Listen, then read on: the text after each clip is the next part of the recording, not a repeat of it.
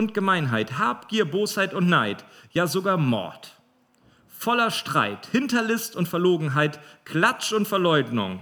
Sie hassen Gott, sind gewalttätig, anmaßend und überheblich. Beim Bösen sind sie sehr erfinderisch. Sie weigern sich, auf ihre Eltern zu hören, haben weder Herz noch Verstand, lassen Menschen im Stich und sind erbarmungslos. Klingt gut, oder? Zehn Punkte für die Menschheit. Thumbs up. Wir haben es hingekriegt. Klopfen wir uns gegenseitig auf die Schulter, sagen, oder deinem Nachbarn, ah nee, das geht ja nicht wegen Corona, aber du kannst ihn anblicken und sagen, das Wort ist für dich.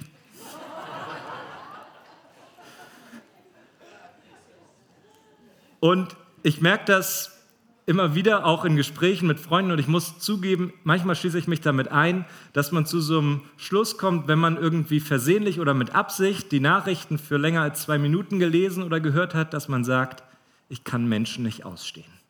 Ich finde Menschen einfach richtig ätzend, wie sie da egoistisch über diesen Planeten wandeln und sich einfach nur mit ihren Gedanken um sich drehen und nicht mehr um den Schöpfer.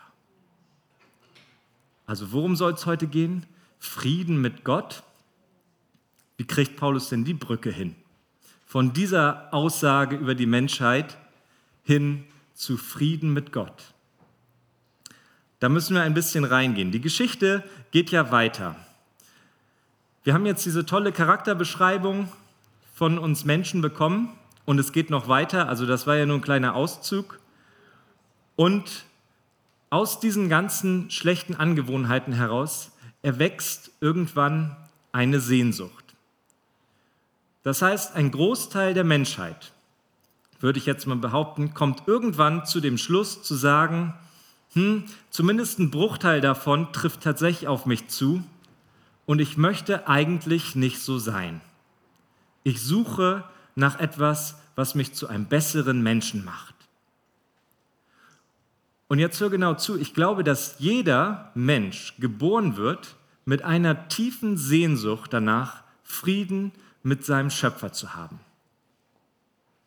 Und dass jeder Mensch geboren wird mit einer Sehnsucht danach, ein erfülltes Leben in Vergebung zu leben. Nur, wir haben da ein klitzekleines Problem, wir benennen das nicht so. Und es ist eher, dass wir sagen, wir sind auf der Suche nach Glück und Veränderung als auf der Suche nach Vergebung. Es mündet nicht zwangsläufig in einem Schuld- oder einem Sündenbewusstsein, sondern darin, dass ich sage, hm, irgendwie fühle ich mich noch nicht so ganz vollständig. Ich versuche dieses Loch irgendwie anders zu stopfen. Und das ist ein kleiner, aber ganz wichtiger und feiner Unterschied, wenn wir merken, es geht nicht um die Suche nach Glück, sondern in allererster Linie um die Suche nach Vergebung für genau so eine Beschreibung. Und schon längst, bevor es irgendwelche Marketingabteilungen gab, dreht sich aber alles darum, Glück zu finden. Und Glück in allen möglichen zu finden, aber nicht darum, Vergebung zu finden. Es gibt einen Haufen, eine unüberschaubare Anzahl an Vorschlägen und Möglichkeiten, wie du ein bisschen was von diesen Eigenschaften wegbekommst, wie du ein besserer Mensch wirst, wie du Glück empfindest, aber es gibt nur einen Lösungsansatz und auch nur eine Möglichkeit, um Vergebung zu empfangen. Und da liegt so ein bisschen der Kern dieser ganzen Sache.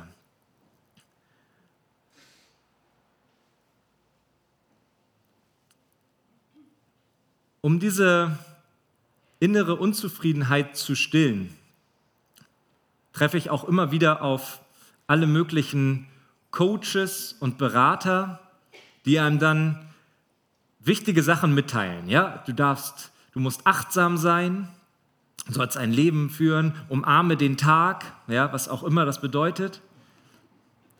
Sei bei dir selbst, fühl dich, ja, umarm den Baum. Alles tolle Tipps, vielleicht auch schön, aber nicht unbedingt zielführend, wenn es darum geht, die tiefe Sehnsucht in jedem zu stillen. Billy Graham hat dazu mal geschrieben, in den einsamsten Stunden deines Lebens hast du auf andere Männer und Frauen geschaut und dich gefragt, ob auch sie wohl nach etwas suchten und strebten, was sie nicht beschreiben konnten, von dem sie aber wussten, dass sie danach verlangten und es nötig hatten. Einige von ihnen schienen so viel glücklicher und weniger belastet zu sein als du. Einige schienen in der Ehe und im Familienleben Erfüllung gefunden zu haben. Andere gingen hinaus in die Welt, um irgendwo Ruhm und Reichtum zu erwerben. Wieder andere blieben zu Hause und hatten Erfolg, und indem du auf sie blicktest, magst du gedacht haben, diese Leute befinden sich nicht auf der großen Suche. Sie haben ihren Weg gefunden. Sie wussten, was sie wollten und waren imstande, es zu erreichen. Nur ich wandere auf diesem Pfad, der nirgendwo hinführt. Und ich allein frage und suche in einem fort und strauchle auf diesem dunklen, verzweiflungsvollen Weg, der keine Wegweise hat. Aber du bist nicht allein. Die ganze Menschheit wandert mit dir. Alle Menschen sind auf dieser großen Suche. Alle suchen sie eine Antwort auf die Verworrenheit, auf die sittliche Not, auf die geistige Lehre, die die Welt bedrückt. Die ganze Menschheit ruft nach einer Führung und sehnt sich nach Trost und Frieden. Und ich finde es wirklich erstaunlich, wie viel Anstrengung unternommen wird, um Jesus und Gott auf dieser Suche auszuklammern. Also das nenne ich wirklich vergeudete Energie. Die Antwort liegt vor einem, aber wir suchen und nehmen dann zum Beispiel den Weg, die eine Lösung ist doch höherer Lebensstandard.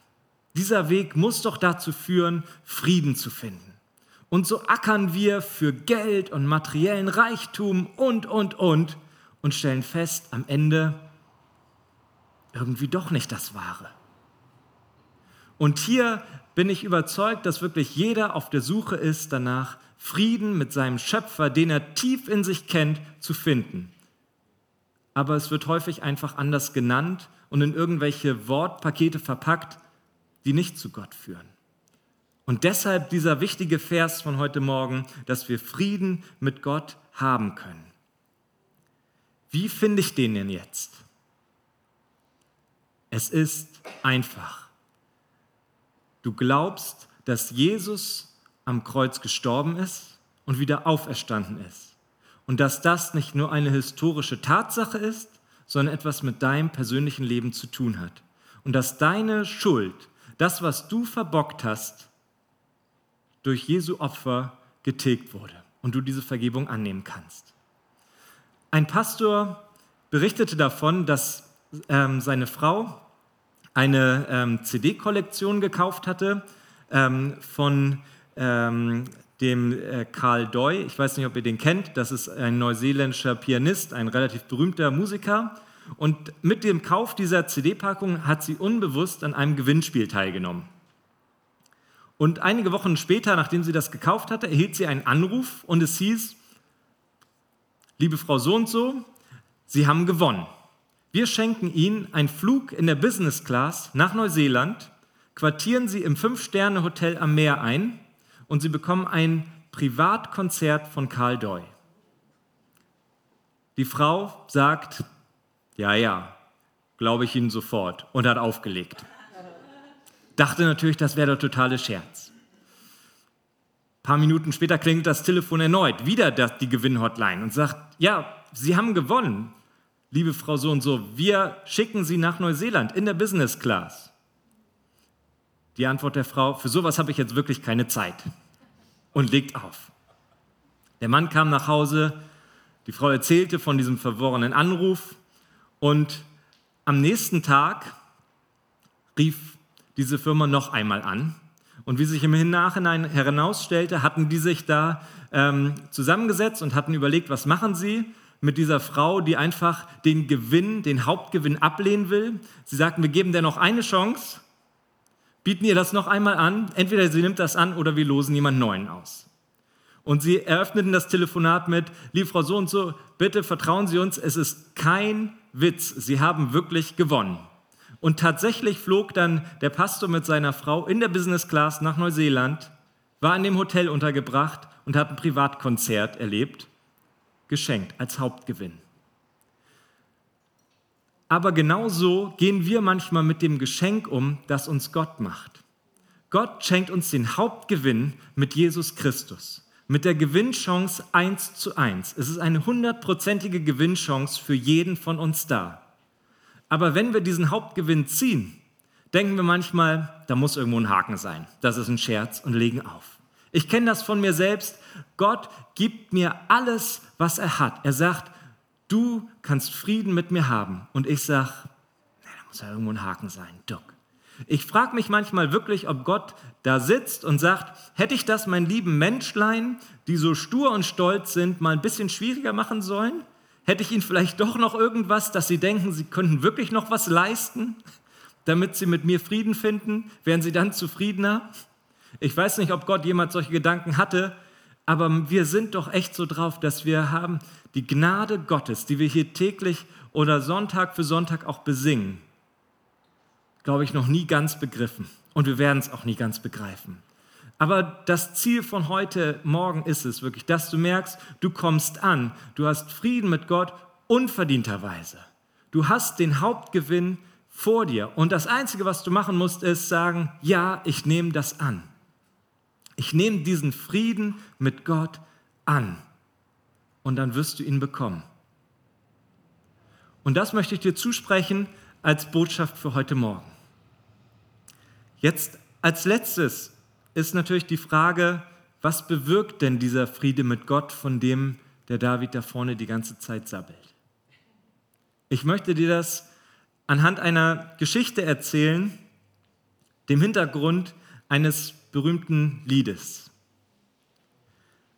Es ist die Geschichte von Horatio Spafford.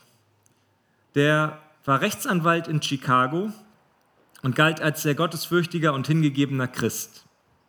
Er hatte in der Stadt und auch entlang des Michigansees einige Immobilien, aber mit dem großen Chicago-Feier, 1871 war das, wurde fast sein gesamter Besitz einfach zerstört und niedergebrannt und er stand finanziell kurz vor dem Aus. 19, 1873 dann, zwei Jahre später, wollte er nach England rüberfahren mit dem Schiff, mit seiner Familie, seiner Frau und seinen vier Töchtern um dort auch dem Evangelisten Moody, der zu der Zeit da sehr aktiv war, ein bisschen Unterstützung zu geben. Und nun hatte der Spafford noch einen Termin in Chicago, der auf einmal relativ spontan reinkam und er sagte zu seiner Frau und seinen Kindern, nehmt ihr schon mal den Dampfer, diesen französischen Dampfer, der euch rüberbringt nach England, ich komme dann nach. Und am 22. November, mitten auf dem Atlantik, kollidierte dieses Schiff, dieser Dampfer, mit einem englischen Containerschiff und es starben 226 Passagiere, unter anderem auch seine vier Töchter.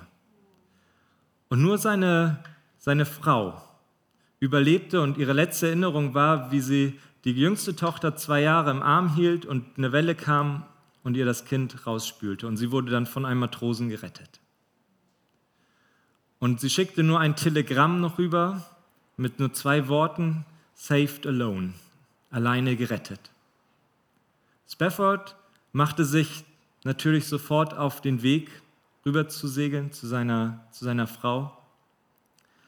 Und während dieser Fahrt kamen sie auch an dieser Stelle vorbei, wo das andere Schiff vermutlich gesunken war.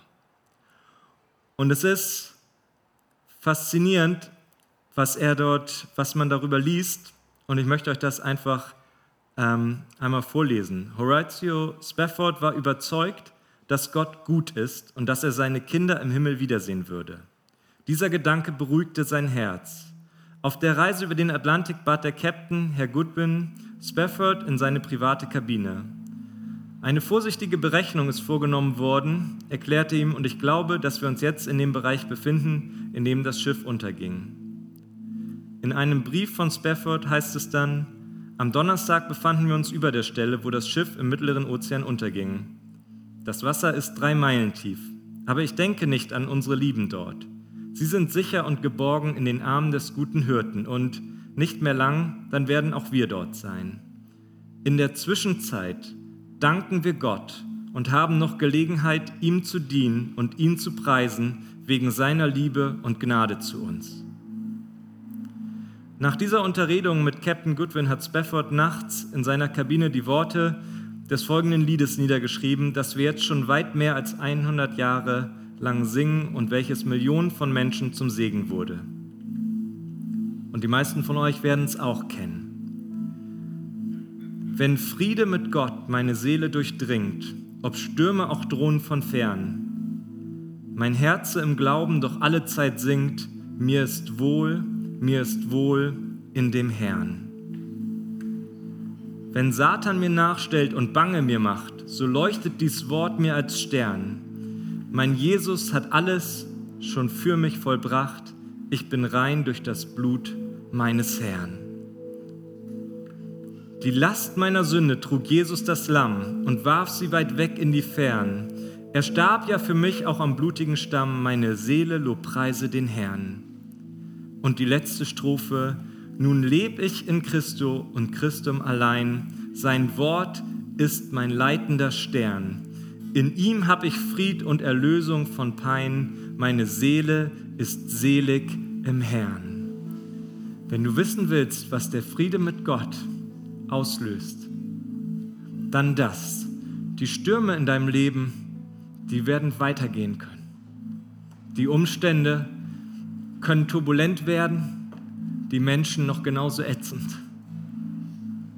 Aber inmitten dessen hast du Frieden mit Gott und kannst singen, mir ist wohl in dem Herrn. Und das, was vielleicht ein bisschen schmalzig klang, hat auf einmal eine ganz reale Bedeutung, indem du sagst, mir ist wohl in dem Herrn. Ich habe Frieden mit Gott, weil ich Vergebung empfangen konnte.